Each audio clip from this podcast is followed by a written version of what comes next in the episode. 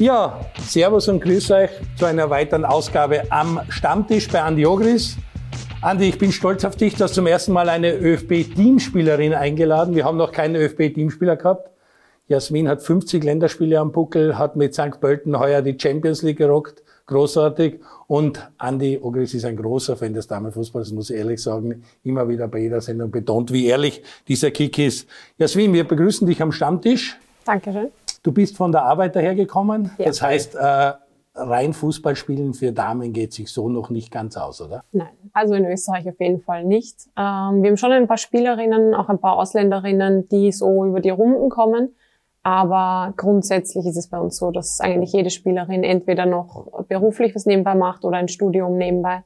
Und ja, wir wissen alle, wir brauchen ein zweites Standbein. Und bei mir hat sich vor fast drei Jahren mittlerweile ähm, ergeben, dass ich beim ÖFB ähm, Du arbeitest quasi daran, dass die Damen künftig professionell arbeiten kann. Richtig. Sprich in der Mädchenfußball, Frauenfußballabteilung und dass da die Rahmenbedingungen quasi abstecken. Genau, ja. Also ich arbeite gemeinsam mit der Easy Hochstöger mhm. und unter anderem mit der Karin Gruber auch ähm, an dem, ja, an Mädchen- und Frauenfußball und dass sich alles in gute äh, Richtungen entwickelt in den nächsten Jahren. Andi, ich habe schon gesagt, bin sehr froh, du bist ein großer Fan, du schaust immer wieder den SKN-Damen auf die Beine und findest, dass das ein sehr ehrlicher, sehr guter Fußball ist. Vor allem, was sie heuer in der Champions League gezeigt haben. Natürlich auch in der Meisterschaft, wo sie wahrscheinlich zu überlegen sind. Das Salzburg, der Frauenfußball, kann man fast sagen. Was taugt dir so am Frauenfußball? Warum wolltest du äh, die Jasmin Eder unbedingt bei uns am Stammtisch haben? Na, erstens einmal taugt man am, am, am, Frauenfußball, dass er wirklich rein und ehrlich ist. Also da, diese Schmähparaden und so Sachen und diese viermal Überschlauung und was da alles gibt im Männerfußball, das findest du dort nicht. Also da siehst du noch einen reinen und ehrlichen Fußball. Ich, ich wertschätze auch die, den Aufwand, den sie betreiben. Es steckt nämlich viel Arbeit dahinter. Und ich finde, dass wir in den letzten Jahren einen Riesenschritt nach vorne gemacht haben. Das ist halt klar, was im Nationalteam passiert, aber auch in der Champions League haben sie ja für meine Begriffe herausragend performt und eigentlich nur knapp gescheitert, um noch einmal eine Runde weiterzukommen. Und deswegen freue ich mich, dass die Jasmin heute da ist, weil sie für mich so ein bisschen diesen Frauenfußball verkörpert. Die spielt auf einer Sechserposition oder Sechser-Achter-Position, weil sie auch sehr offensiv orientiert ist. Wenn ich der Jasmin beim Kicken zuschaue, dann fällt mir immer der Birlo ein. Okay. Das ist meine Generation. Um das jetzt in dieser jüngeren Generation näher zu bringen, würde ich sagen, so der Kimmich. Bei den Damen würde ich vorschlagen, dann, dann, dann sehe ich das. Und das ist für mich wirklich gut. Und deswegen bin ich auch großer Fan davon. Sehr gut. Mir fällst auf mit einer direkten Corner, überhaupt mit einem Standard zum Beispiel. Wobei die Mattea Sver natürlich mhm. sensationell performt. Bei Freistößen braucht man nicht reden. Ja. Das ist wahrscheinlich so eine Spielerin, die du angesprochen hast, die über die Runden kommen kann, weil sie wirklich gut ist, kann man die halten in St. Pölten, weil die ist doch außergewöhnlich gut, mhm. oder? Da haben sicher einige Vereine jetzt auch in der Champions League auch auf sie geholfen. Ja, extrem. Also die Mattea ist jetzt, glaube ich, auch schon mittlerweile fünf oder sechs Jahre bei mhm. uns. Ähm, ist für mich einfach die herausragendste Spielerin, die in Österreich gerade kickt. Mhm. Ähm, bringt seit Jahren abnormal gute Leistungen, ist aber auch abgesehen davon ein wirklich ein super Mensch und so professionell eingestellt. Also ich hoffe, dass wir sie halten können bei uns, weil, wie gesagt, sie macht nicht nur am Feld den Unterschied aus, sondern ist auch mittlerweile so aufgetaut, dass sie ja extrem viel Schwung und in die Mannschaft bringt und auch ihre Erfahrungen einfach schon mitbringen kann. Sie ist nicht nur bei uns sehr erfolgreich, sie ist auch Kapitänin vom slowenischen Nationalteam mhm. und hat natürlich auch schon Auslandserfahrungen gemacht vorher. Also die bringt wirklich extrem viel mit und da sind wir wirklich extrem froh, dass sie bei uns ist. Große Präsenz am Platz. Mhm. Du bist Kapitän in St. Pölten. Mhm. Dir muss man gratulieren, weil das, der Teamgeist, der Spirit in der Truppe ist sensationell, ob gegen Moskau, Zürich, man hat immer gesehen, dass das eine sehr verschworene Einheit ist, dass ja. da jeder für jede läuft und dass auch gemeinsam euch freut, also diese Freudenszene nach dem Aufstieg. Also das ist, glaube ich, euer Geheimnis, oder? Dass ja, ihr richtig voll. eingeschworene Truppen seid. Ja, extrem, wirklich. Also ich kann mich noch erinnern, vor vielen Jahren hat es auch geheißen, ja, das ist eine Mannschaft mit so vielen guten Einzelspielerinnen und das war immer so das Aufhängeschild. Und mittlerweile und vor allem jetzt die letzten Jahre hat sich das in eine Richtung entwickelt, wo ja, wo wir es halt geschafft haben, wie du gesagt hast, dass wir uns extrem einschwören, wo wir diesen Team Spirit extrem gebracht haben, wo super Charaktere wirklich in der Mannschaft sind und die das auch fördern. Und ja, unser Trainerteam da auch extrem viel Wert drauf legt. Und mit all den Maßnahmen, die sie gesetzt haben, hat das das erreicht. Und ich glaube, das ist auch so was Besonderes am Fußball, wenn man das eben dann auch mit Emotionen verbinden kann und in so einer Mannschaft gemeinsam feiern kann, wenn man gewinnt, aber auch dann gemeinsam dasteht, wenn man verliert und zusammenhält und ja. War ja auch ein Geheimnis der großen Außerzeit bei dir. Das war eine Truppen, ihr seid auch abseits des Platzes miteinander, habt Sachen gemacht, seid miteinander an der Heben gegangen oder habt euch auch getroffen außerhalb des Spielfeldes und habt feiern können. Äh, aber bei den Damen hätte ich eher geglaubt, da ist doch der eine oder andere Zickenkrieg, ein bisschen Gruppenbildung. Nur das hast du bei der Truppe überhaupt nicht. Also es ist richtig eine Einheit. So Nein, es, es, wirkt auf jeden Fall nach außen hin. Also es wird auch, auch bei Erna wahrscheinlich das eine oder andere Mal ein, ein Gesprächsthema geben, das nicht so angenehm ist. Aber wenn du denen zuschaust, dann, dann hast du das Gefühl, da ist eine Mannschaft am Arbeiten und die halten zusammen. Und das ist, macht einfach Spaß, dann zuzuschauen. Bei uns war es ja ähnlich, aber gerade in diesem Sinn ist es dann immer so, eine Mannschaft ist nur dann eine Mannschaft, wenn es auch in der Niederlage gut ist. Mhm. Weil im Gewinner ist es einfach, weil da stimmt ja alles, da passt alles, da mhm. sind die ersten Öfer sind so, so super zufrieden, weil sie spielen. Die, die was sind nachkommen, denken sie halt, ja, okay, ich muss halt irgendwie schauen, dass ich da reinkomme. Das ist im Gewinner einfacher. In der Niederlage beweist sich dann, eine Mannschaft eine Mannschaft ist, wenn sie dann weiter zusammenhalten und wieder aufstehen nach der Niederlage und weiter tun. Das ist das und das habe ich bei Jana halt das Gefühl. Wobei Niederlagen sehr spärlich sind bei ihnen. Also man kann es wirklich nicht wirklich großartig bewerten. Ich glaube, die haben seit heuer in der Saison eine Niederlage, oder? Weil du auf der Tribüne Wenn man die Vorbereitungsspiele weggelassen du mit der Trommel auf der Tribüne sitzen lässt. ja. Deswegen ja, Wie schmerzlich war das eigentlich? Weil ich meine, äh, wir haben ja im Vorfeld schon geredet und haben gesagt, sensationell und die Auslosung bin gespannt, was bringt, weil ihr wart mit Abstand die mit dem niedrigsten Koeffizienten, mhm. da waren nur mehr große drin. Dann war es Malmö eher eh nur jemand, den man vielleicht noch eher ein bisschen auf Augenhöhe hat. Dann mhm. spielt es auswärts sensationell. Also man das 2-0, beide Tore super ausgespielt mhm. und dann kriegt es am Ende, weil die Schwedinnen haben dann gemerkt, 2-0 wollen wir euch nicht heimfahren ja. lassen. Dann ist es 2-2, das war bitter. Dann hast du dir die gelbe Karte noch und sitzt dort mit der Trommel beim Heimspiel. Wie bitter war das? Ja, sicher. Also wir haben es vor dem Spiel schon gewusst, welche Spielerinnen gefährdet ja. sind und ehrlich gesagt, es war wirklich kurz vor dem Spiel, dass uns die Informationen zugetragen wurden. Ähm, ich habe ehrlich gesagt auch nicht gewusst, dass man nur zwei gelbe Karten haben darf. Ähm, ja, aber im Spiel denkt man nicht jetzt die ganze Zeit dran. Und ja, unsere Trainerin hat auch gesagt, wenn eine gelbe Karte wegen Kritik ist, das ist ein Blödsinn. Aber wenn du das holst, weil du ein taktisches Fall machen musst oder ähnliches, dann ist es halt einmal so. Und genauso war es. Genauso hat es auch die Steffi Enzinger getroffen, die mit mir auf der Tribüne sitzen hat müssen. Sicher, bei solchen Highlight-Spiels wäre man am liebsten mit am Platz und wird aktiv mithelfen. Aber ja, es ist kurz äh, ein Moment der Traurigkeit, aber eben das, was ich auch schon gesagt habe, es geht ums Team und es geht darum, dass an Tag X die bestmöglichst performen, die spielen. Mhm. Und da wollten wir auch unseren Beitrag dazu beitragen. Aber trotzdem, ich meine, der Erfolg äh, ohne Zweifel ist ein großer. Also das hat richtig Spaß gemacht und hat wahrscheinlich auch Begehrlichkeiten geweckt, dass man nächstes Jahr wieder dahin kommen will, dass man vielleicht noch mal mehr rausholen kann. Mhm. Seid ihr auf dem Weg nach oben oder seid ihr jetzt schon am Plafond angekommen? Nein, ich glaube, es geht immer weiter. Also das ist auch jedes Jahr in der Meisterschaft unser Ziel, wo viele seit Jahren sagen, ja, und was soll da noch kommen und was auch immer. Nein, wir wollen uns weiterentwickeln und genau um das geht es ja auch dann international. Wir haben die letzten Jahre immer wieder gesagt, wir wollen eine Runde weiterkommen. Dieses Jahr haben wir das erste Mal Quali spielen müssen und ja. ich glaube, das hat uns auch gar nicht so schlecht an, weil wir einfach... War tief im Balkan unten, das war nicht so ohne. ja, nein, aber einfach diese Erfahrungen immer wieder mitnehmen und wir haben uns irgendwie in einen Flow reingespielt und ja, im Endeffekt, dass dann auch noch das Los so gefallen ist und wir gewusst haben, eben Rosengart, die haben sicher ihre Schwächen im Umschalten in die Defensive, haben aber offensiv extrem viel Qualität. Und dass das im ersten Spiel so super gelungen ja. ist, war toll. Aber ja, es ist auch nächstes Jahr unser Anspruch, wieder so weit wie möglich zu kommen und aus dem, was wir haben, einfach das Beste rauszuholen. Das ist eine Drohung, das kann man schon als Drohung Naja, für die anderen, ich glaube, in Österreich, das ist schon ein bisschen auch eine schwierige Situation, wenn du in Österreich eigentlich wenig Gegner hast. Ihr habt jetzt früher gestartet in Vorarlberg, glaube ich, 5 oder 6-0 gewonnen. Mhm. Jetzt Niederösterreich Derby gegen Altenmarkt 4-1 oder 4-0, mhm, also sehr klare Siege und mhm. wie der Andi gesagt hat, also ihr müsst ja mit Niederlagen, das müsst ihr erst lernen. Ihr wisst ja gar nicht, wie, wie man Niederlage schreibt. Mhm. Ja, das stimmt schon. In den letzten Jahren haben wir wirklich extrem viel gewonnen und eben vor allem im letzten Jahr ist uns das dann einmal aufgefallen, auch in der Champions League, eben mit diesem Lauf haben wir national, international, ich glaube in der Vorbereitung haben wir einmal unentschieden gespielt, dann gegen Sparta Prag oder ah, ja, genau. so eine Konsorte.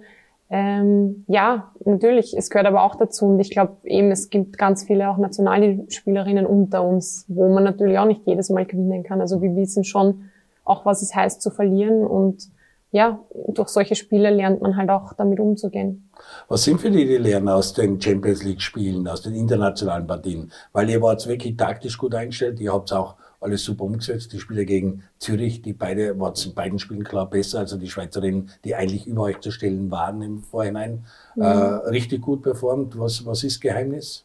Ist es der Team Spirit? Was ist der Geheim, das Geheimnis am Feld oder eure Taktik oder eure Disziplin?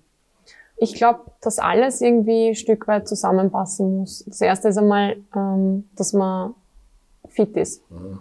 Da hat halt einiges passt und da muss man auch ehrlich sagen, so schlimm wirklich die Corona-Krise ist und wir haben ja auch am Anfang nicht spielen dürfen und nicht trainieren dürfen. Wir sind auch einmal, weiß nicht wie viele Wochen daheim gesessen, aber da hatten wir halt die Möglichkeit, auch wirklich einmal kraft- und ausdauermäßig ähm, da richtig reinzuhauen, sage ich jetzt einmal, weil normalerweise hast du zwei Wochen dann frei da hast du dann vielleicht eine Woche, machst Urlaub, machst einmal gar nichts, dass du überhaupt einmal runterfährst mhm. und dann, ja, machst halt zwei, drei Wochen vielleicht wieder ein bisschen Kraft und so. Aber so hattest du halt wirklich einen Block, ähm, wo du mal auf die Physis extrem achten konntest. Und ja, dann hat die Librankau noch die Maria Wolf dazu bekommen und ich glaube, das passt auch wirklich in diesem Paket oder die, die ergänzen sich ganz gut okay. und das funktioniert ganz gut. Die Lee macht ja seit Jahren schon richtig gute Arbeit. Also mhm. das muss man schon auch sagen dass das jetzt nicht von gestern auf heute kommen ist, sondern dass das ja über viele Jahre ähm, erarbeitet wurde. Also von der physischen Kondition her musst du sagen, habt alle gegen den Griff gehabt. Also das heißt, international, da müsst ihr euch nichts vorwerfen. Ja, also ich glaube, das war ein, ein, wichtiger Punkt, um überhaupt mithalten zu können. Natürlich, dann kommt das Taktische dazu. Und was aber für mich auch ganz wichtig ist, und ich finde, das haben wir dieses Jahr im Vergleich zu den letzten Jahren besser gemacht, ist, dass wir einfach mutig waren, dass wir uns traut haben. Ich kann mich noch erinnern, weiß ich nicht, wie wir gegen, gegen Paris gespielt haben oder Man City, sicher sind das Namen und Größen im Frauenfußball. oder? Ja, aber da sind wir dann einmal, einmal im Jahr laufst dann in die NV Arena ein, auf einmal bist du in einem großen Stadion, da sind Zuschauer, der ORF ist da. Mhm. Das ist für viele Spielerinnen, das ist eine neue Situation und das muss man auch bedenken und dass man da vielleicht dann nicht so viele Charaktere gehabt hat oder die vielleicht noch nicht so weit waren, um zu sagen, hey, wir gehen da raus und zeigen einfach, was wir können und nicht, mhm. oh, was, was kann jetzt passieren und darf ich, das darf ich nicht machen, das darf ich machen. Nein, wir gehen raus, wir wissen, was wir können und wir hauen alles raus und ob es reicht oder nicht, sehen wir nach dem Spiel. Und dann kann man sich, finde ich, auch nichts vorwerfen, wenn man nach dem Spiel sagt, hey, wir haben alles rausgeholt. Das ist etwas Selbstbewusstsein, das hat man auch der österreichischen Fußballnationalmannschaft bei Herren immer wieder vorgeworfen. Sagt, wer ihr seid, sagt mir Selbstvertrauen, geht's einfach selbstbewusst an die Sache ran, da fällt vieles leichter. Ähm, du hast, wir sitzen am Stammtisch. Und äh, wir kommen ja aus einer Generation, wo man über einen Mädchen-Frauenfußball noch Späße gemacht hat und mhm. blödelt hat, weil äh, das einfach ja, in den Kinderschuhen gesteckt ist. Inzwischen ist es hochprofessionell. Die Jasmin spricht an, wie viel Trainings dahinter stecken, neben einem Job, als Studentin, berufstätig, was auch immer. Äh, wie hast du die Entwicklung des Frauenfußballs in Österreich miterlebt? Die Austria hat sich ja dann mit Landhaus jemand einverleibt und versucht jetzt auch, du willst Andi muss ich loben, hat letztens den Sportdirektor Freund von, von Salzburg dazu bewegt, bitte macht's mit Red Bull was für den Frauenfußball. Der hat von Bergheim gesprochen. Also ich glaube, dass Red Bull auch diesen Sprung schaffen will und vielleicht euch was dagegen setzt, wie auch immer. Wie hast du die Entwicklung des Frauenfußballs in Österreich erlebt? Von den, von den Zeiten, wo wir wirklich noch blättelt haben drüber. Naja, natürlich war es am Anfang natürlich ist in den Kinderschuhen gesteckt und natürlich war das halt, halt das eine oder andere mal halt auch ein bisschen lustig muss man schon fairerweise sagen. Aber wenn man jetzt ein bisschen so zurückschaut und wie die Entwicklung sich, also wie sich das so weiterentwickelt hat im, im, im Damen- und Frauenfußball, ist extrem positiv zu werten.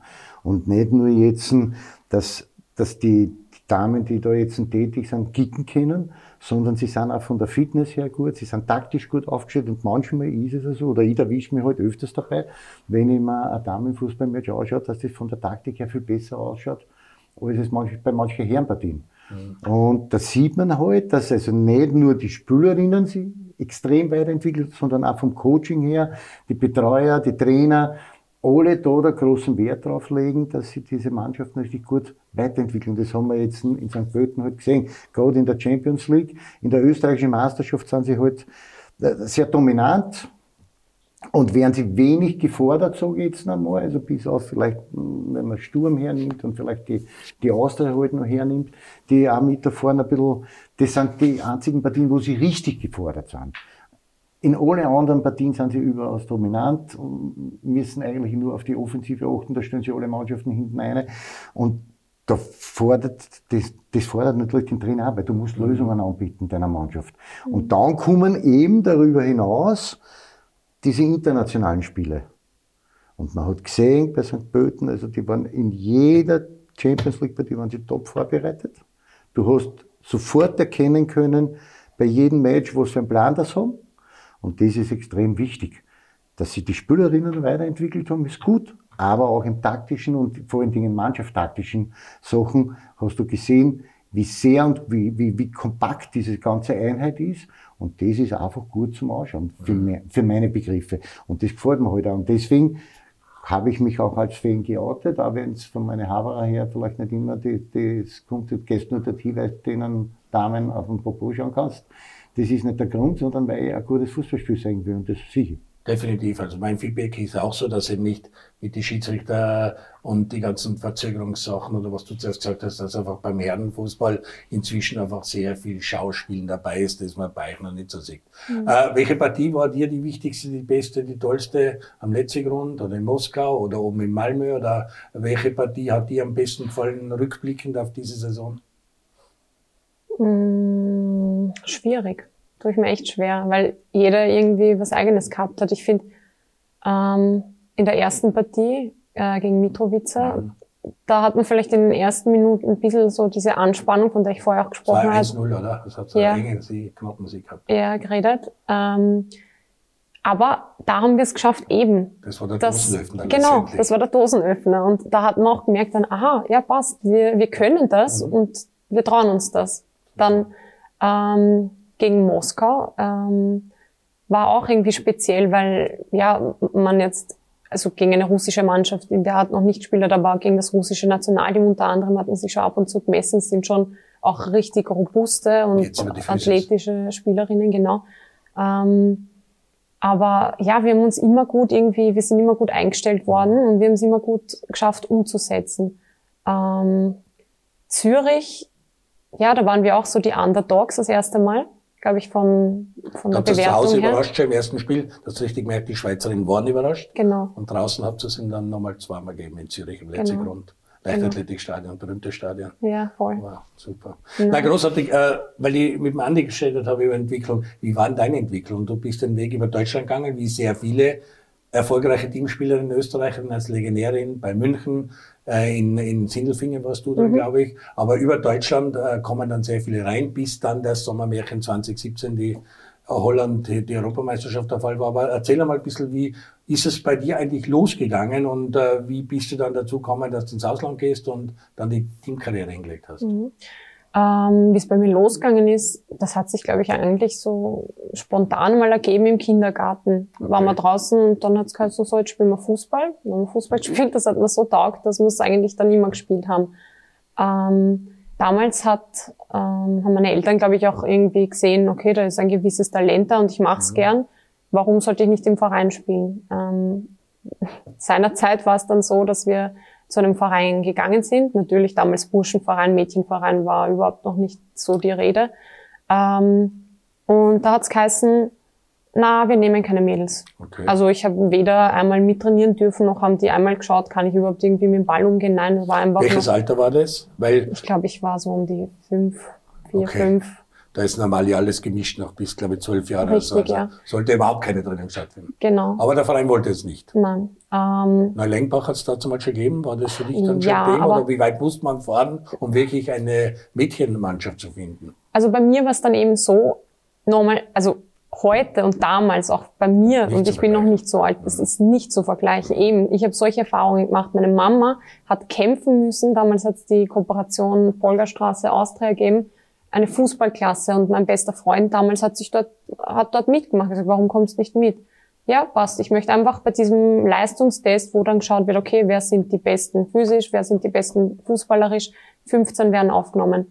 Meine Mama wollte nur oder wollte mich anmelden. Hat gesagt, na, na, keine Mädchen. Und sie hat gesagt, ich will nicht, dass sie aufgenommen wird. Ich will einfach, dass sie die Chance hat, Vergleichen dort kann. genau mitzumachen. Einfach, ob sie genommen wird oder nicht, das wird dann eh entschieden.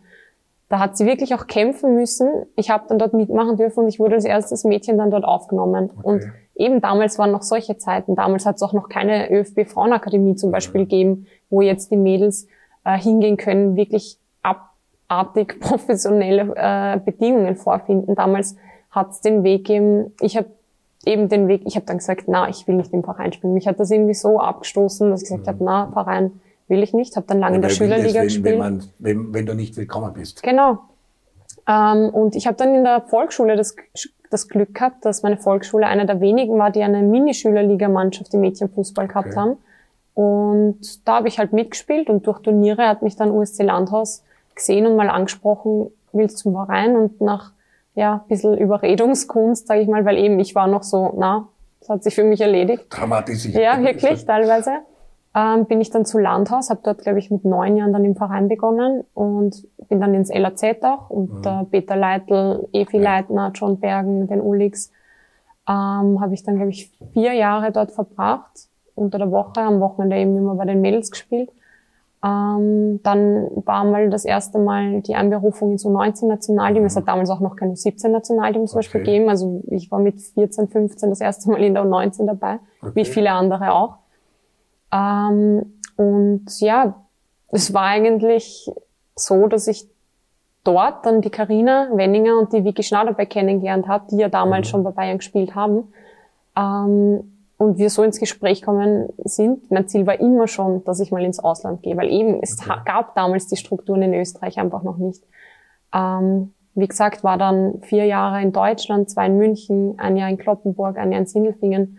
Bin dann zurückgegangen, um meine Schule endlich fertig zu machen. Aber ja, ich muss sagen, heutzutage, es gibt einfach andere Strukturen auch in Österreich und dieses, ich muss ins Ausland gehen und das ist der einzige Weg, um erfolgreich zu sein und um ins, äh, um ins Nationalteam zu kommen, das gibt's, finde ich, nicht mehr. Es gibt auch in Österreich mittlerweile die Möglichkeit, eben über die ÖFB Frauenakademie oder alternativ ähm, B-Akademien, sage ich jetzt mal, die auch immer mehr wachsen. Sturm Graz hat da Genau. ein Beispiel zum Beispiel. Ähm, Gibt es im Westen irgendwas? Weil im Westen ist fehlt so ein bisschen, oder? Wie, wie, wie geht da die Vorarlbergerin oder Wacker Innsbruck? Es gibt dort auch eine Schule, ähm, Okay. wo das, wo Mädchen auch in diese Fußballklasse, glaube ich, eingegliedert werden. Ähm, und dort gibt es auch wirklich gute Bemühungen. Also dass ich auch Aber du bist ja nah dran beim ÖFB. Ist es Genau. nicht so, dass eventuell der ÖFB mit der Liga an die Lizenzierung irgendwie koppeln kann? Ja, ist ja gekoppelt, dass man Nachwuchs hat, dass man Akademie hat. Mhm. Könnte auch sein, dass man die, die Mädchen da mit unterkriegt und den Verein vorschreibt, ihr müsst auch eine Mädchenakademie haben?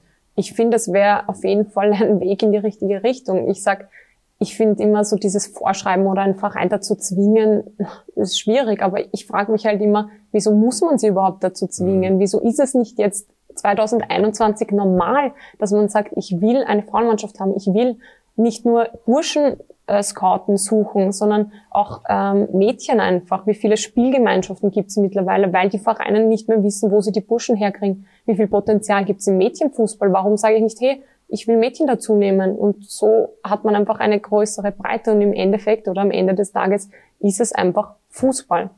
Und- Rapid will, Salzburg will, aber sie Ja. haben es noch nicht umgesetzt. Also Ja, wir war- warten darauf, dass sie das wirklich angehen. Die Versprechen sind da. Wir werden auch medial ein bisschen den Druck aufhalten. Ja, einige interessante Dinge, aber wir werden auch weiter mit äh, Jasmin Eder darüber sprechen, was sie vorhat beim ÖFB, was sie dort bewegen kann und vor allem, was sie mit der Nationalmannschaft noch vorhat, weil so wie die Herren auf 2021 auf die Euro zuarbeiten und jetzt mit der WM-Quali beginnen, beginnen auch unsere Damen mit der Nationalmannschaft, steuern auf eine Europameisterschaft in England zu, haben interessante Länderspiele vor der Brust. Lassen Sie uns eine kurze Weihwahlpause machen. Wir sind nach der Pause wieder da. Ja, Servus zurück am Stammtisch bei Andi Ogris. Heute zu Gast 50-fache Teamspielerin, St. Pölten-Kapitänin Jasmin Eder. Wir freuen uns, du hast tolle Sachen schon erzählt. Wir wollen auch ein bisschen was wissen über die Nationalmannschaft. Da hat man 2017 eine großartige Europameisterschaft in Holland gespielt. Ganz Österreich war auf einmal im Frauenfußballfieber. Mhm. Danach war der Magic ein bisschen over wie man so schön sagt, man hat das nicht ganz in die Meisterschaft reingebracht, aber man hat eine Meisterschaft mit einem Titelsponsor, professionelle Umfeld. Und jetzt hat man sich qualifiziert für die Europameisterschaft, war nicht einfach, war auch mhm. lange zittern, weil man nicht selber das mehr in der Hand gehabt hat, sondern schauen müssen, wie spielen die anderen. Ja. Wie happy seid ihr, dass ihr bei der Europameisterschaft wieder dabei sein? War das ein großes Ziel für dich nochmal mit der Europameisterschaft? Mhm. Nein, also wir sind extrem happy, dass das dann letztendlich klappt. Du hast das ja schon angesprochen. Wir haben dann eigentlich bei unserem letzten Lehrgang immer so ein bisschen zittern müssen. Das war wirklich extrem spannend, weil auch die Partie, auf die es dann an ankommen ist, eigentlich in der letzten Minute entschieden wurde. Genau. Ähm, na, wir sind extrem glücklich und ja, natürlich, es war vor allem nach dieser Erfahrung und wo es das erste Mal bei einer Euro 2017 war und wie das Ganze dann gelaufen ist, haben wir gesagt, das wollen wir unbedingt nochmal erleben. Du kennst das auch mit dem Verein, wenn man in den Flow reingeht und mhm. wenn man mhm. sich dann von Runde zu Runde durchträgt und das ist das, was das, glaube ich, ausmacht. Und ihr mhm. habt auch Turniererfahrung. Aber sag, Frankreich war einer eurer Gegner. Das ist natürlich Nummer drei der Welt. Also mhm. Also das ist nicht irgendeine Mannschaft. Ja. Da habt ihr gleich im Hinspiel äh, mit dem 0-0 äh, groß aufgezeigt. War das dann quasi der Schlüssel, um zu sagen, ja, das schaffen wir? Das war auf jeden Fall ein ganz ein wichtiger Punkt für uns auch. Vor allem eben jetzt letztendlich, wenn man rückblickend ähm, auf das Ganze hinschaut, aber auch jeder einzelne Sieg war extrem mhm. wichtig, weil da sagt man zwar immer jetzt mittlerweile eben, wir sind vielleicht in einem Hype oder sind nicht mehr so die Underdogs, aber spielt dann zum Beispiel gegen Serbien oder auch gegen Mannschaften, die vielleicht nicht so viel fürs Spiel tun, sind extrem schwer und die musst auch einmal gewinnen. Aber ja, der mhm. Punkt gegen Frankreich, Frankreich war halt wirklich Gold wert. Mhm. Andi, du bist 63-facher Teamspieler, du warst da, du hast auch zwei Heimaten gehabt, einmal die Austria und einmal Rot-Weiß-Rot. 50 Länderspiele ist auch eine beeindruckende Zahl, großer Respekt dafür. Wie unterscheidet sich dein Spielen und dein Sein als Kapitänin bei St. Pölten und dann als Teamspielerin, routinierte Teamspielerin äh, im ÖFB-Kader? Ähm, ja, also man muss sagen, bei St. Pölten eben bin ich Kapitänin, bin ich eigentlich Stammspielerin. Das ist im Nationalteam jetzt nicht so der Fall. Mhm. Ähm, ja, das ist eigentlich so einer der größten Unterschiede. Aber eben, ich habe auch beide Seiten kennengelernt die, wo man weiß, wenn man sich jetzt nicht ganz blöd anstellt, spielt man immer, aber auch die, wo man immer versucht, sein Bestes zu geben und da reinzurutschen und es vielleicht nicht immer gelingt. Mhm. Und das war für mich auch extrem lehrreich und hat mich auch als Menschen extrem geprägt und auch für die Erfahrungen bin ich irgendwo dankbar. Ähm, ja, aber ich glaube auch, dass jetzt da ähm, unter der Irene Fuhrmann auch mehr Rochaden passieren, dass vielleicht mehr Spielerinnen ab und zu mal die Chance kriegen und Gibt es die Größe des Kaders? Wir haben jetzt gesehen, Frankfurt hat einen 43 Mann mhm. Großkader äh, präsentiert. Wir haben ja auch eine Nationalmannschaft, wo hauptsächlich Legionäre spielen. Mhm. Und diesmal haben wir auch, äh, hat er einfach müssen, die aus der Bundesliga nehmen. Mhm. Ist es bei euch auch eigentlich so, dass ihr der Großteil Legionärinnen spielen, mhm. also Arsenal äh, von Zinsberger und Tor bis zur Stürmerin oder kommen jetzt, gibt es eigentlich auch viele, die aus der österreichischen Liga in die Nationalmannschaft drängen? Hm. Also der Großteil ist schon immer noch aus dem Ausland, also mhm. Legionärinnen. Ich glaube aber auch, dass das jetzt eben so mein meine Generation oder mein Jahrgang ungefähr so ist, glaube ich, wo es eben früher noch nicht so die Möglichkeiten gegeben hat in Österreich und viele, die dann auch draußen blieben sind. Ja. Ähm, aber ja, immer oder aktuell ist es schon noch so, dass eher weniger österreichische oder in, in Österreich spielende Spielerinnen sind. Aber es kommen jetzt immer mehr junge Spielerinnen, die sich eben über teilweise auch die ÖFB Frauenakademie ähm, ja, versuchen zu etablieren und da reinzurutschen und auch in Österreich gute Leistungen bringen. Was hast du für Fragen an Jasmin? Weil sonst habe ich noch Instagram-Fragen. Wir fragen immer nach bei Was Instagram. Was hast du für Instagram-Fragen? Sag einmal. Naja, eine sehr lustige und typische, die wir uns auch immer stellen. Wie reagieren Männer, wenn du mit ihnen äh, ins Gespräch kommst und du sagst ihnen, du bist professionelle Fußballspielerin? Wie reagieren da die Männer drauf? Es ist unterschiedlich. Eben, es kommt darauf an, glaube ich, auch, wie alt die Männer sind. Ähm, ich glaube, Jüngere, eben für die ist das schon normaler einfach. Mhm. ähm, ältere, ja, von bis. Viele finden es super, haben vorher noch nie mit einer Fußballerin geredet. Manche Kommen sind gleich aber, viele Fragen, weil sie ja, interessiert ja, sind. Ja, voll, total. Es gibt aber schon auch immer wieder welche, die sagen, aha, Frauen, Frauen spielen Fußball. Also da gibt schon noch welche, die weiß ich nicht, in welchem Jahrhundert ja. stecken geblieben ja. sind. Ja, ist halt so. Kann man auch dazu beitragen, dass auch diese Menschen aufgeklärt werden. Und ja. Eine weitere Frage ist, kann man als Fußballer in Österreich gut davon leben? Ist das ein Problem inzwischen oder seid ihr inzwischen so abgedeckt? Habt gute Gönner? Kommst du davon, bei welchem Verein man mhm. ist? Oder wie schaut's da aus? Sag ein bisschen die Situation, weil äh, beim Herrenfußball, da ist wahrscheinlich schon zu viel Geld drinnen in den Top-Ligen. Wenn wir nach England schauen oder so, mhm. braucht man nicht reden. Das sind zum Teil äh, Gagen und Sachen allein, was die Strafen kriegen, wenn sie mit dem falschen Auto in die Garage fahren. Ja. Also wie schaut's da bei euch aus? Ähm, also in Österreich, wie gesagt, ist es aktuell noch schwer. Da gibt's ganz, ganz wenig vereinzelt Spielerinnen, die so grad wahrscheinlich über die Runden kommen. Also ich kenne keine Zahlen. Ich weiß auch nicht, mhm. wie es bei den anderen Vereinen ist. Ich kann nur sagen, bei uns gibt Spielerinnen, die jetzt nebenbei nicht äh, aktiv 40 Stunden arbeiten gehen müssen, sondern sich vielleicht nur ein bisschen Zubrot verdienen. Mhm. Ähm, generell. Gibt sowas wie beim Skifahren, dass der Zoll oder das Bundesheer oder solche Organisationen euch irgendwo auffangen? Nein, Nein gibt's das leider gibt's leider nicht. Dass man da, weil das ist, in vielen Sportarten ist mhm. das eben, dass die Sporthilfe oder das Heer ja. oder der Zoll oder was auch immer da im Hintergrund mhm. für ein Grundgehalt sorgt. Nein, das gibt's Hast du eine Lösung, wie das besser werden kann? Oder ist das, muss man sie einfach als Sportart attraktiver machen und schauen, dass man TV-Zeiten kriegt? Oder wo siehst du den Schlüssel zum Erfolg, damit man auch in Österreich als Profifußballerin leben kann, in der österreichischen Bundesliga? Weil dass man bei Arsenal oder bei mhm. Bayern leben kann, das kann ich mir vorstellen. Ja, die, also das kann ich mir auch gut vorstellen, dass die ganz gut schon mittlerweile leben mhm. können und auch viele Fußballerinnen weltweit gut davon leben können. Ich glaube, es ist eine Mischung aus beiden. Sicher, man muss sich das einmal verdienen und erarbeiten, aber ich glaube, ja, über den Zeitpunkt sind wir schon hinaus. Also ich glaube, wir haben schon bewiesen und wir müssen niemandem mehr beweisen, dass es ähm, das verdient hat, dass man da einfach sich in professionellere Richtungen bewegt. Ähm, natürlich, es kommt dazu, ähm, dass es in den Medien ist, mhm. dass es medial interessant wird, dass es verbreitet wird, dass vielleicht Sponsoren dadurch aufmerksam werden oder lukriert werden und sagen, hey, das ist cool, das taugt mir. Oder die Werte, die die da leben, sind super. Ich will das auch verkörpern. Das ist das, was mein Unternehmen verkörpert. Da kann man doch kooperieren. So kommt natürlich mehr Geld dazu. Ich finde auch, dass der ORF einen extrem großen Anteil daran hat, dass wir ähm, ja dort sind, wo wir sind, weil sie gesagt haben 2017, wir übertragen das. Mhm. Und jetzt auch Bundesligaspiele zeigt. Genau, so. Bundesligaspiele zeigt. Oder eben, dass es solche Runden gibt, dass man bei Laola 1 eingeladen wird als mhm. Fußballspielerin.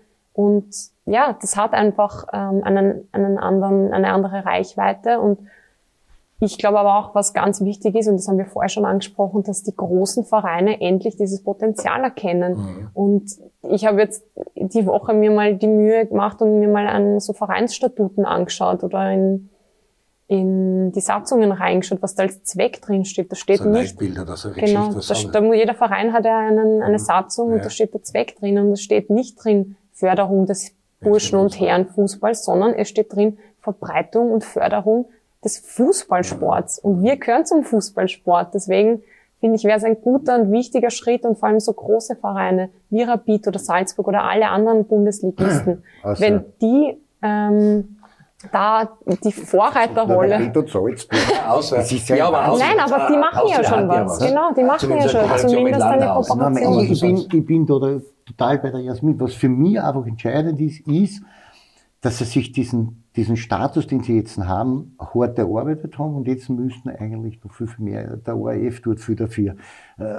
Wir ÖFB. dann dafür auch die Kleinen, der ÖFB tut viel dafür. Mhm. Aber es müssten auch medial, also die Printmedien, müssen noch viel, viel mehr darüber berichten. Mhm. Und je mehr berichtet wird, umso besser und umso attraktiver wirst du für Werbepartner. Und das ist genau das Thema. Über ihre Leistungen brauchen wir nicht mehr, mehr diskutieren. Die stimmen. Aber jetzt heißt es einfach, das mit ins Boot zu nehmen und in den sogenannten Printmedien immer wiederum das mehr zu pushen, um eben für für Werbepartner attraktiv zu machen. Ja, aber gerade die jungen Damen sind sehr affin, was soziale Netzwerke betrifft. Und ich glaube, dass auch über Insta oder mhm. äh, Snapchat oder Facebook oder Twitter oder was auch immer, äh, ich glaube, dass gerade da die Mädchen noch affiner sind wie die Burschen, dass sie da mit dem Fußball was machen können, dass sie da ihre Geschichten erzählen mhm. können oder, oder ihre Trainingssachen erzählen können oder so, dass das einfach wirklich mehr verbreitet wird, definitiv. Ja, was, was stört die eigentlich ein bisschen noch so an Rahmenbedingungen? Sollten die in größeren Stadien spielen oder wo, wo, wo siehst du noch großes Potenzial, dass man dem Frauenfußball äh, mehr helfen kann. Dass Rapid und Salzburg eine, eine äh, Damenmannschaft, Frauenmannschaft stellen sollten, seien wir uns einig. Da brauchen wir gar nicht drüber reden.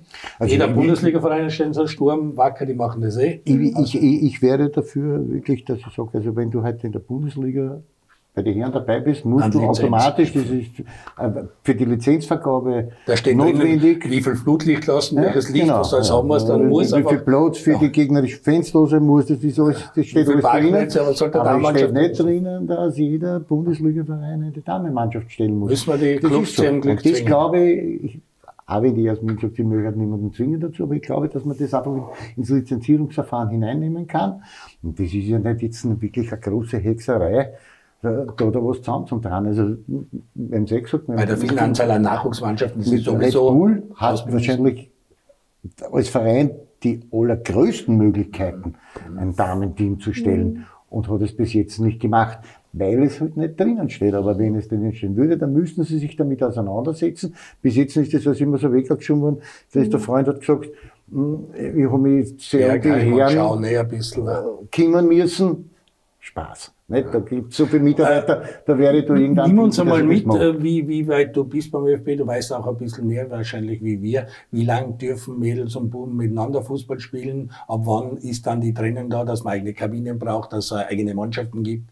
Äh, wie lang kann, sind die Mannschaften gemischt? Bis zum 12. Lebensjahr oder 10.? Um, ähm, ich glaube, ich glaube, dass aktuell 14 drin steht. Ich glaube, es okay. ist aber von Landesverband zu Landesverband okay. unterschiedlich. Also aber der Zugang ist definitiv leichter, wie er zu deiner Zeit war. Also ja. das hast du also, gesagt, der Sprung ist. Genau, also es war damals auch so, dass Mädchen bei Burschen grundsätzlich mhm. spielen durften, ja, aber da war halt einfach, ja. Nicht gewünscht. Genau, es war nicht war gewünscht, glaube ich, damals noch. Mittlerweile ist es anders. Es spielen noch ganz viele Mädels, die zum Beispiel, ja. ich kenne es nur eben jetzt aus der ÖFB Frauenakademie, die dort aufgenommen werden, spielen noch bei Burschen oder kommen mhm. von mhm. Burschenmannschaften. Und ich glaube, das ist auch ein, eine super Möglichkeit für die Mädels, die ähm, die sagen, ja, ich spiele mit Burschen, habe kein Problem damit, ich setze mich auch dort durch. Aber es gibt genauso Mädels, die vielleicht noch nicht das Selbstbewusstsein ja. haben, die sagen, hm, ich würde lieber gern mal mit meinen Mädels spielen, aber Fußball spiele ich trotzdem gern. Die können ja genauso nach fünf, sechs Jahren extrem gut sein und dann den Sprung mhm. schaffen. Und da gibt's halt leider auch noch zu wenig Möglichkeiten, also zu wenig reine äh, Mädchenmannschaften. Mhm. Und da müssen wir halt auch schauen, dass wir einfach in die, in die Breite kommen, dass wir da was entwickeln. Und da hat auch der ÖFB ähm, glaube ich, mittlerweile vor einem Jahr eine neue Stelle geschaffen, extra für Projekte Mädchen- und Frauenfußball, die die okay. Karin Gruber jetzt inne hat und wirklich die die beste Person für diesen Job ist, weil sie extrem viel mitbringt und extrem viel macht, mhm. ähm, wo sich da einfach auch jetzt was bewegt. Und ich glaube, das ist auch wichtig, dass die Landesverbände mit sind, dass die das weiterleiten an ihre Ver äh, Ver ja, Vereine. Bezirke, Vereine, was immer genau. das ist. Und ja, ähm, irgendwann, und da brauchen wir nicht drüber reden, jeder, der in der Volksschule in Biologie aufpasst hat, weiß, es gibt einfach physiologische Unterschiede zwischen Mädchen und Burschen. Und wenn man in die Pubertät kommt, verändert sich alles natürlich. Und irgendwann, sag ich mal, äh, gibt es eine natürliche Auslese und es geht sich einfach nicht mehr aus, weil wenn Burschen ich jetzt verlieren auch viel zu viele in einem gewissen Alter, ja. die dann einfach wirklich, wenn du siehst, gute U17, 18 Mannschaften und dann sagst, wer ist noch mit mhm. 21 dabei, wie viel da wegfallen ist normal. Genau. Ein großer Hebel, um den Frauenfußball wirklich zum Durchbruch zu verhelfen. Das war eben die Nationalmannschaften Doref mit dem Endrundenturnier mhm. aus Holland. Ähm, wie viel Hoffnung setzt da in das Turnier in England? Wie wichtig wird das sein? Ist das dann sowas? Das erste Mal war wow und super und jetzt das zweite mhm. Mal kann man schon noch mehr Lernen daraus ziehen oder mitnehmen? Ja, also das, was wir eben dieses Mal auf jeden Fall haben, ist eine Vorerfahrung. Die mhm. hatten wir das letzte Mal nicht. Wir hatten keine Erfahrungswerte, wir haben keine Vorstellungen gehabt, wie das dort abläuft. Wir sind eigentlich hingefahren und gesagt, so, wir machen jetzt das Beste draus. Wir wollen intern natürlich schon äh, so weit wie möglich kommen, aber es hat niemand was erwartet und das gab es nicht. Das ist natürlich jetzt mhm. anders. Jetzt hat man eigentlich schon extrem viel vorgelegt. Das ist in Österreich gefährlich, weil die Genau, die Erwartungshaltung ist jetzt natürlich ähm, in Österreich eine ganz andere. Aber ja, es gibt viele Spielerinnen, die noch in dem Kader sind, die mhm. damals schon dabei sind, die eben Erfahrungen mitnehmen, vielleicht das den jungen Spielerinnen ähm, weitergeben können. Aber ich glaube halt, dass ähm, eine Endrunde in England im Land des Fußballs dass das schon noch einmal ganz was Eigenes und Besonderes wird und dass Gegen die dort alle... Heimauer drüber quasi. ja, stimmt. Wie, wie schaut's eigentlich aus? Äh, wann ist da die Gruppenauslosung? Wann wisst gegen wen ihr spielen werdet? Ich muss ehrlich sagen, da bin ich überfragt. Das es ist im Sommer 2022, wurde ja auch nach hinten verschoben, weil genau. die Euro auf 21 gelegt worden ist, wurden die Damen weitergelegt. Das heißt, da wird es irgendwann im Herbst wahrscheinlich dann eine Auslosung geben. Gibt es irgendein so ein Wunschteam? Musst du unbedingt gegen die Deutschen spielen oder brauchst du nicht mehr die Schweden in der Mannschaft? oder was sind die Teams, die gut zu Österreich mm. passen? Ist eher der südländische Fußball? Oder, ich meine, die Franzosen, die Deutschen, die Engländer, die, die, die, die Skandinavierinnen sind wahrscheinlich stark, Norwegen, hm. Dänemark. England. Ja, also Europa rückt generell immer näher zusammen. Also das hm. merkt man auch in den Testspielen. Ostmannschaften auch. Ja, auch alle, wirklich. Also es gibt auf jeden Fall extrem gute Entwicklungen und deswegen ist es auch schwer für mich jetzt da einen Wunschgegner, mhm. vor allem europaweit. Für mich war es immer so, ich habe immer extrem schon aufgeschaut auf die Nationalmannschaft in Amerika mhm. ähm, und was die dort machen und leisten. Und ich war auch mit der Vicky und mit der ähm, Sarah Buntigam bei der WM in Frankreich beim Finale. Mhm. Und das ist einfach noch einmal eine andere Welt.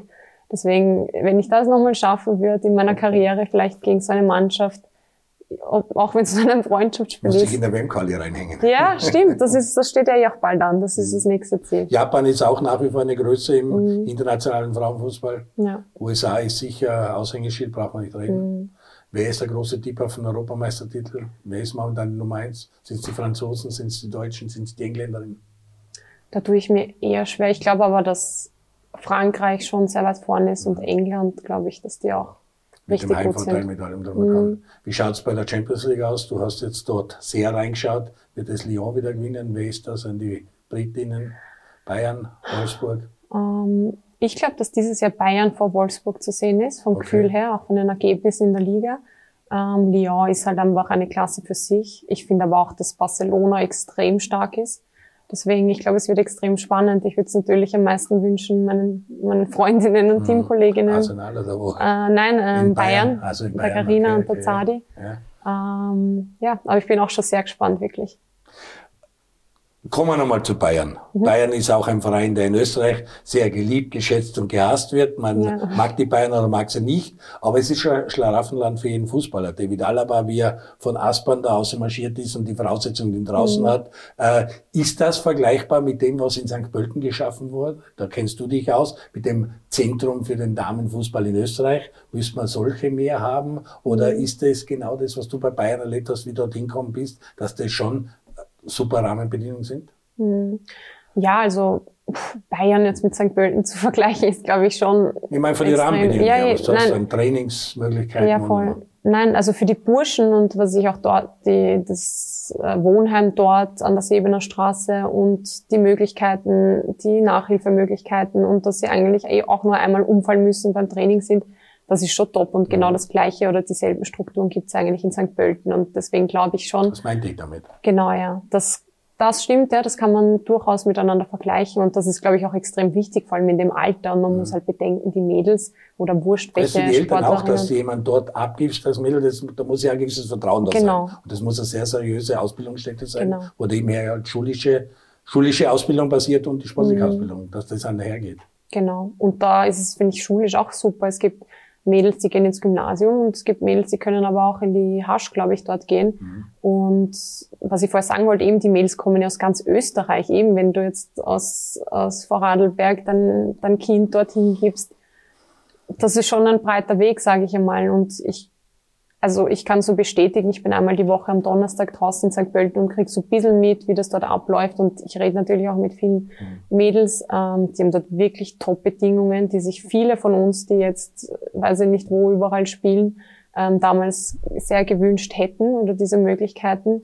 Deswegen glaube ich auch, dass es wichtig, dass sie das wertschätzen, was sie da haben und das Beste herausholen. Also ich kann nur sagen, sie haben die besten Bedingungen, ähm, um später vielleicht eine professionelle Fußballspielerin werden zu können. Und da liegt es an jeder Einzelnen. Aber natürlich, je mehr Standorte es gibt, die solche Möglichkeiten bieten, die Kombination Fußball, Schule, desto besser. Ich glaube aber schon, dass St. Pölten einfach ja, die Elitespielerinnen haben ja, sollten, logisch, genau. Logisch. Du warst ja auch Trainer bei der Austria. Hast du viele Anfragen gehabt von Eltern und so? Können wir das Mädchen vorbeibringen? Gibt's das auch? Oder sind die bei der Austria? Weil letztendlich ist die Austria ja auch mit dem Frauenfußball so, so Alarm gegangen und hat dann eine Kooperation mit Landhaus gesucht. Und hat da quasi unterm Deckmantel Austria halt sich den Verein einverleibt, wenn man so will. Also ich muss sagen, bei der Austria waren sie da eigentlich immer ziemlich offen. Wir haben mhm. sogar eine Spielerin gehabt, die sich mittlerweile zur Leichtathletik umorientiert hat, die Monaco. Mhm. Die hat jahrelang bei uns im, im Nachwuchs zumindest einmal mittrainiert. Und ich glaube, am Ende des Tages war sie dann bei Neulenkbach als Spielerin. Ja, und die war überaus talentiert. Also mhm. ich habe die auch immer dann mittrainieren lassen, wenn ich so gehabt habe, meine, meine Special Trainings, dann habe ich es mittrainieren lassen und habe auch, hab auch gezeigt, was vielleicht das eine oder andere verbessern kann. Aber die war, und da hätte ich mir gewünscht, dass es mehr gewesen wären. Mhm. Weil, weil ich ganz einfach sehe, dass was für ein Ehrgeiz diese Mädels und, und, und Damen halt auch entwickeln in ihrem Sport. Also ich hätte damit gar kein Problem gehabt, das war damals schon so und das ist heute so. Ich habe riesen Respekt vor den Damen, vor ihren Leistungen und vor dem, was sie alles investieren, um es zu schaffen. Da kann ich nur sagen, großer, großer Respekt. Jasmin jetzt angesprochen, ist natürlich auch eine schöne Freundschaft, Klick, weil es ist ein Mannschafts- oder Frauensport, also ein Teamsport und im Team, mit dem Teamspirit, das ist schon, das ist schon was ganz Tolles. Mhm. Äh, sag, du bist ja auch mit Dominik Dahlhammer als Teamchef äh, in Holland gewesen, jetzt mhm. ist er beim LASK. Mhm. Den Sprung zum Herrn hatte das dazu mal überrascht, das ist jetzt schon wieder ein paar Wochen her natürlich, mhm. aber wie ist es jetzt, eine Teamchefin zu haben? Ja, extrem cool, aber nicht, dass es, ich glaube, sicher, es ist super, sie ist die erste Frau, sie ist eine Pionierin, sie ist die erste mit der Pro-Lizenz in Österreich, ähm, aber sie hat, sie, sie hat sich einfach über ihre sportlichen Qualitäten qualifiziert und ja, ich glaube, dass. Aber auch ein Unterschied. Also du kannst es ja wirklich einstellen. Du hast beim Verein mhm. auch zwei starke Damen mit der Maria Wolf und mhm. mit eurer brasilianischen Expertin. Also da seid ihr auch gut bedient. Mhm. Und der Dominik Dahlhammer, davor war auch mit dem Ernst Weber oder so. Es hat auch genug Herren gegeben, die Damen schon trainiert haben. Ist das ein großer Unterschied oder ist das so professionell, dass wurscht ist, ob wer das ist? Nein, also ich glaube von der Professionalität und vom eben vom, von der Qualität, vom Können ist es kein Unterschied. Mhm. Aber es ist vielleicht ein Unterschied vom vom menschlichen Zugang. Genau, so. vom, vom Zugang einfach. Mhm. Das wäre das, was mir einfallen würde, aber nein, ich glaube, es was kommt halt auch immer dran. Wenn der vorne am Haus steht und erklärt, wie es kicken geht oder Frau? Na, das hat mich irgendwie nie, das ist mir eigentlich egal. Für mich ist wichtig, dass der Mensch kompetent ist und dass er menschlich was drauf hat. Also dass es auch vermitteln kann. Und solange das gegeben das ist, ist, mir, was da genau, ist, dass und das solange, Sinn macht wahrscheinlich. Ja, solange das gegeben ist, habe ich überhaupt, also es ist mir komplett egal, ob das eine Frau oder ein Mann ist. Und ich glaube, es kommt auch immer drauf an. Also man kann jetzt auch nicht sagen, Frauen sind so, sondern weil gibt es eine Frau, die ist so und eine, die ist so. Und bei den Männern wird es natürlich genau gleich sein. Ja, weil das ja auch noch immer so ein bisschen ein, ein Thema ist, äh, Trainerausbildung. Mhm. Ne, da haben die Damen trotzdem noch immer um etwas schwerer, da eine zu kommen, um A-Lizenz zu machen oder die Pro-Lizenz zu machen. Also mhm. da ist es schon sehr, sehr schwierig für die Damen, die also nehmen wir die Jasmin her. Mit 50 äh, Länderspielen wird das angerechnet, wie es bei den Burschen angerechnet wird? Das weiß ich nicht. Das weiß ich nicht, wie das da bei der Trainerausbildung ist. Aber es ist noch immer nicht so einfach wie für die Herren. Mhm. Also die Herren haben da schon noch immer einen riesen Vorteil, um in die Trainerausbildung, vor allen Dingen am Ende des Tages dann in die Pro-Lizenz zu kommen. Wie es jetzt B- oder A-Lizenz ist, kann ich gar nicht sagen. Aber in die Pro-Lizenz haben sie es extrem schwierig, eine zu rutschen. Mhm. Und, und von daher würde ich mir da schon wünschen auch, dass man da ein bisschen so eine Gleichheit das wird die Jasmin machen müssen. Du musst da beim ÖFB jetzt ein paar Weichen stellen. Also ja, aber warte mal, die Jasmin ist jetzt, Entschuldigung, 27? 28. 28, so, weiß ich nicht, in zehn Jahren, wenn sie irgendwann einmal mit ja, Sie arbeitet beim ÖFB, sie ist im Epizentrum Nein. des Fußballs. Wird sie vielleicht irgendwann einmal die Trainerkarriere auch noch einschlagen? Also, das ich nicht. Mal Neuholte. Das würde sich ja natürlich anbieten, nicht? aber vielleicht will sie es. Und wenn es mhm. bis dorthin noch immer nicht möglich ist, als Frau äh, eine Pro-Lizenz zu machen, dann ist es schwierig.